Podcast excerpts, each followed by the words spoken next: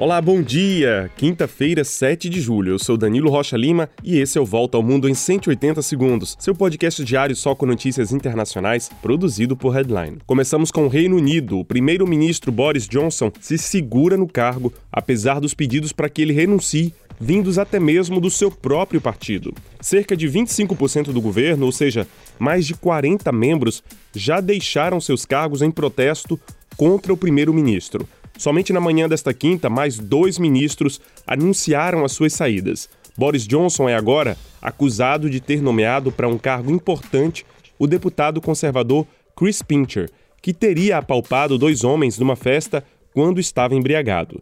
Depois de ter dito o contrário, Johnson reconheceu que tinha sido informado sobre as acusações em 2019, mas teria esquecido.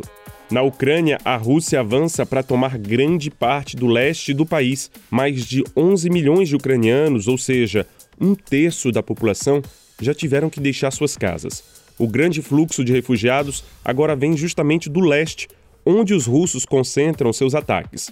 Mulheres e crianças são a maioria dessas pessoas.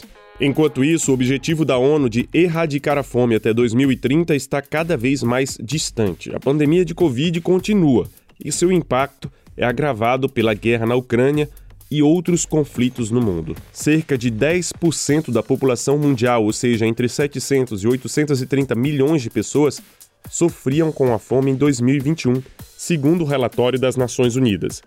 Esse número vai aumentar até o final da década. Somente na América Latina e no Caribe, 40% das pessoas vivem sob insegurança alimentar.